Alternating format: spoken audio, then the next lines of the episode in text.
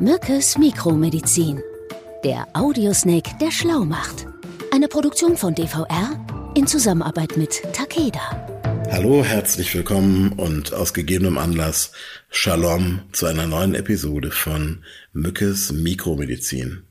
Mir gegenüber mein lieber Freund Martin Mücke, auch genannt Marty Mac Mosquito. Marty, was ist los? Wie geht's dir? Daniel. Also deine Einleitungen werden immer schlimmer, muss man sagen. Ja, ne? Ich werde, ähm, der Wahnsinn äh, greift langsam um sich. Nein, du wirst gleich verstehen, warum ich jetzt so ein bisschen urlaubsmäßig unterwegs bin. Ähm, es ist irgendwie alles momentan so trist hier. Wir hatten noch ein paar schöne Tage jetzt im Herbst. Ich will gar nicht undankbar klingen. Aber irgendwie habe ich Lust auf eine Städtereise. Kommst du mit? Auf jeden Fall. Wohin geht's? Shalom deswegen, weil ich würde sagen, wir starten mit der Reise nach Jerusalem. Aber das Gute daran ist, wir haben beide einen Stuhl. Lass dir keine Sorgen machen. Das wollte ich dich gerade fragen. Und wer macht noch mit? Zu zweiter zu spielen macht nicht so viel Spaß. Okay, pass auf. Heute haben wir eine besondere Folge. Ich habe mir überlegt, ich würde heute gerne etwas über Städtesyndrome machen.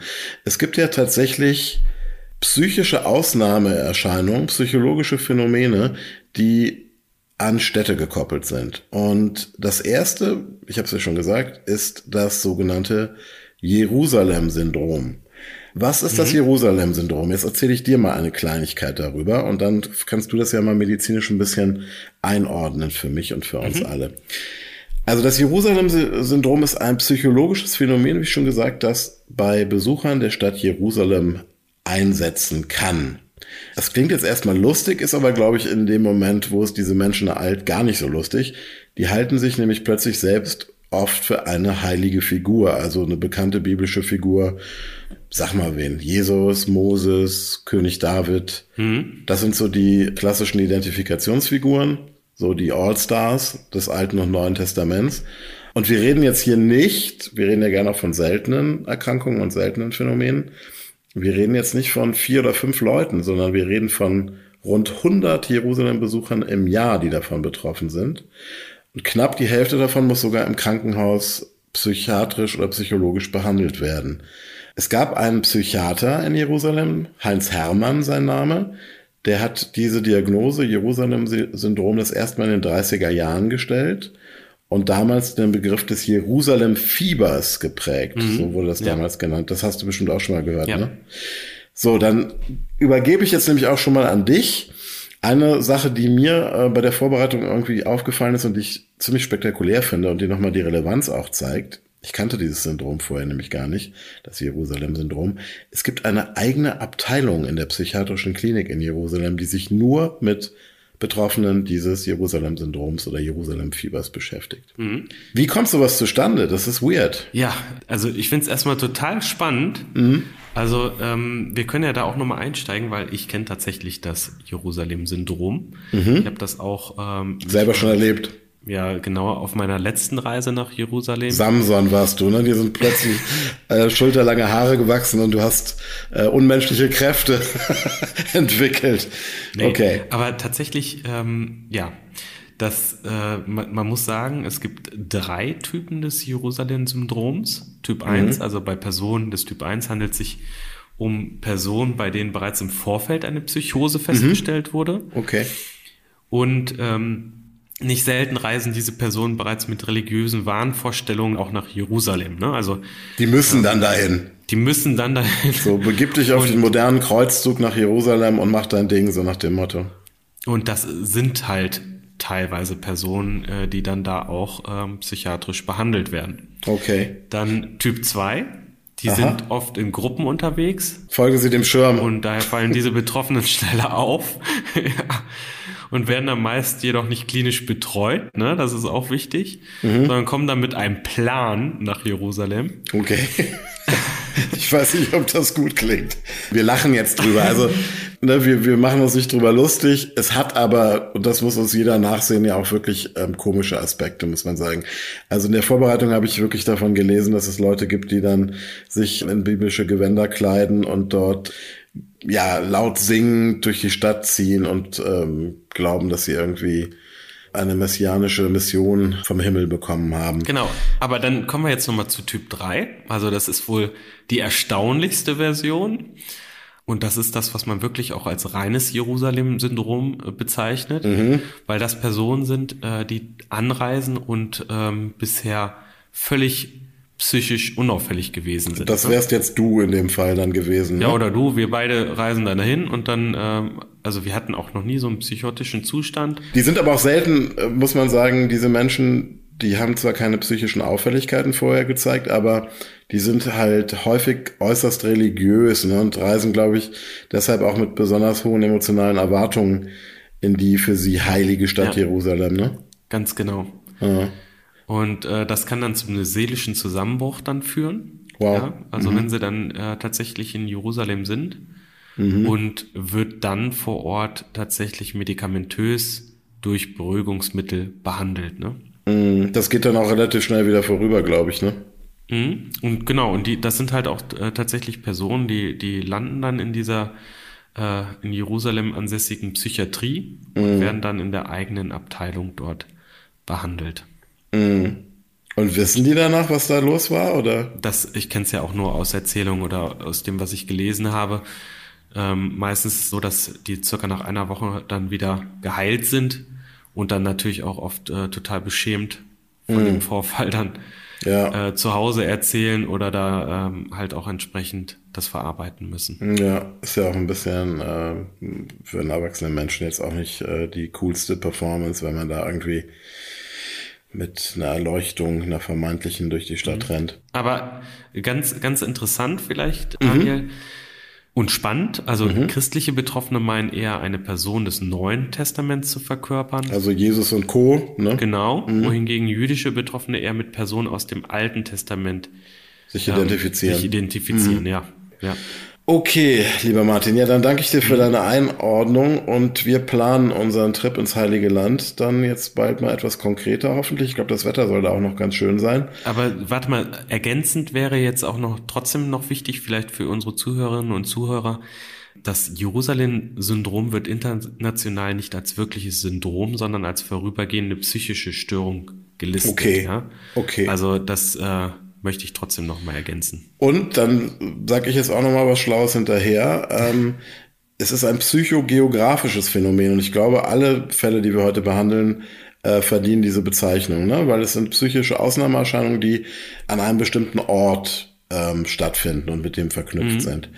Sind wir doch schon beim nächsten Thema. Ähm, ich persönlich mag die Serie Haus des Geldes überhaupt nicht bei Netflix. Ist ja ein Riesenerfolg. Habe ich überhaupt, ich hab, muss gestehen, ich habe es gar nicht gesehen. Ich glaube, das ist auch eher was für etwas Jüngere. Ich, war, ich habe keine Ahnung. Da geht's um so Überfälle und irgendwie, die haben alle irgendwie Städtenamen. Dann fallen wir beide auch raus, ne, mit dem Jüngeren. Ja, genau. Und ähm, aber die haben alle Städtenamen und aber es gibt halt auch eine Stadt, die vor allen Dingen mit einem ja, besonderen Verbrechen in Verbindung gebracht wird. Das habt ihr vielleicht da draußen auch schon mal gehört, das sogenannte Stockholm-Syndrom. Das ist das nächste Thema. Meine mhm. nächste Frage. Also, um euch mal ganz kurz in das Thema reinzuführen. Es gab 1973 einen Bankraub in Stockholm. Da wurden über einen Zeitraum von fünf Tagen vier Geiseln von den Tätern in einem Tresor gefangen gehalten. Im Zusammenhang mit diesem Bankraub trat dieses Phänomen, dieses Stockholm-Syndrom auch das erste Mal auf, weil das beschreibt nämlich, dass die Geiseln nach einer gewissen Zeit natürlich anfänglich Angst und Sorge ums eigene Leben und die eigene Unversehrtheit anfingen mit den Tätern zu sympathisieren und sogar letztlich mehr Angst vor der Polizei entwickelten als vor den Verbrechern, von denen ja eigentlich die Gefahr ausging, also zumindest die unmittelbare Gefahr. Und ähm, nach der Geiselnahme ging es sogar so weit, dass sich die Opfer für, dafür einsetzten, dass die Bankräuber ein möglichst geringes Strafmaß erhielten und ähm, ja, eigentlich aus Dank für die Freilassung, was mhm. ja irgendwie auch absurd ist. Aber das ist auch total spannend, Daniel, mhm. ne? weil das ist ja wirklich ein äh, psychologisches Phänomen, das dahinter mhm. steckt äh, bei dem Opfer einer Geiselnahme oder Entführung tatsächlich dann ja auch diese positiven Gefühle für den Täter entwickeln. Mhm. Mhm. Und manchmal geht das ja auch weit über die Sympathie hinaus Und äh, ja, du kennst das, äh, wird ja auch in vielen Filmen dargestellt, dass das Opfer dann zum Beispiel auch regelrecht Liebesgefühle dann für den Täter entwickelt. Ne? Ja, weil es auch wahrscheinlich in einer, Abhängigkeit sich befindet. Ne? Mhm, genau. Da, also unbewusst äh, greift hierbei eine Verhaltensanpassung, das muss man auch sagen, an eine Extremsituation. Mhm. Oder anders.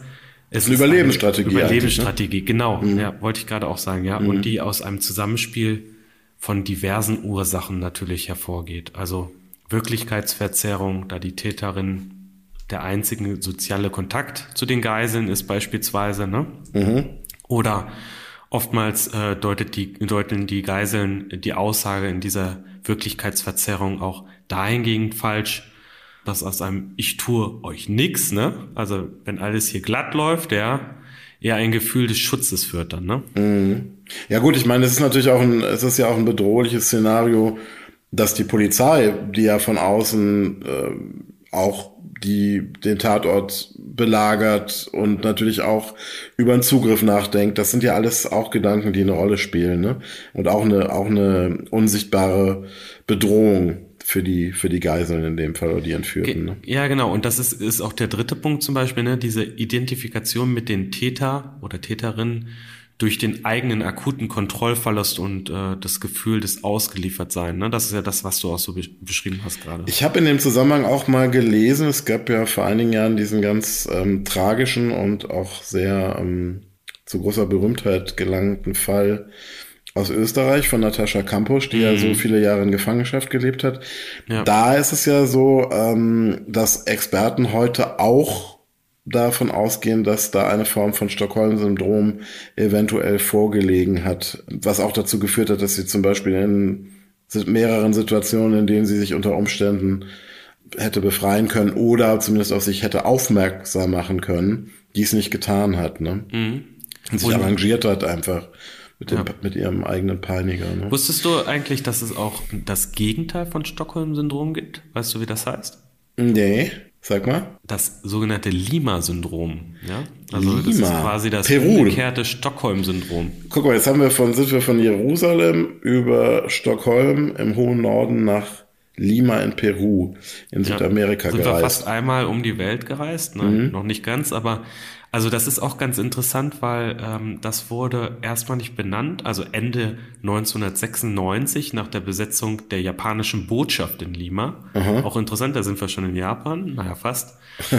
Und ähm, da war es so, dass die Geiselnehmer eine emotionale Bindung zu den Opfern aufbauten und sie daraufhin nach Tagen laufen ließen. Ne? Also okay, das war wirklich umgedreht. Die haben irgendwann ja sich gedacht, hey, ihr seid, wir mögen euch so sehr, wir können euch hier das nicht antun, wir lassen euch jetzt gehen. Ja, aber da muss man sagen, dieses Syndrom kommt leider selten ja. vor. Ja.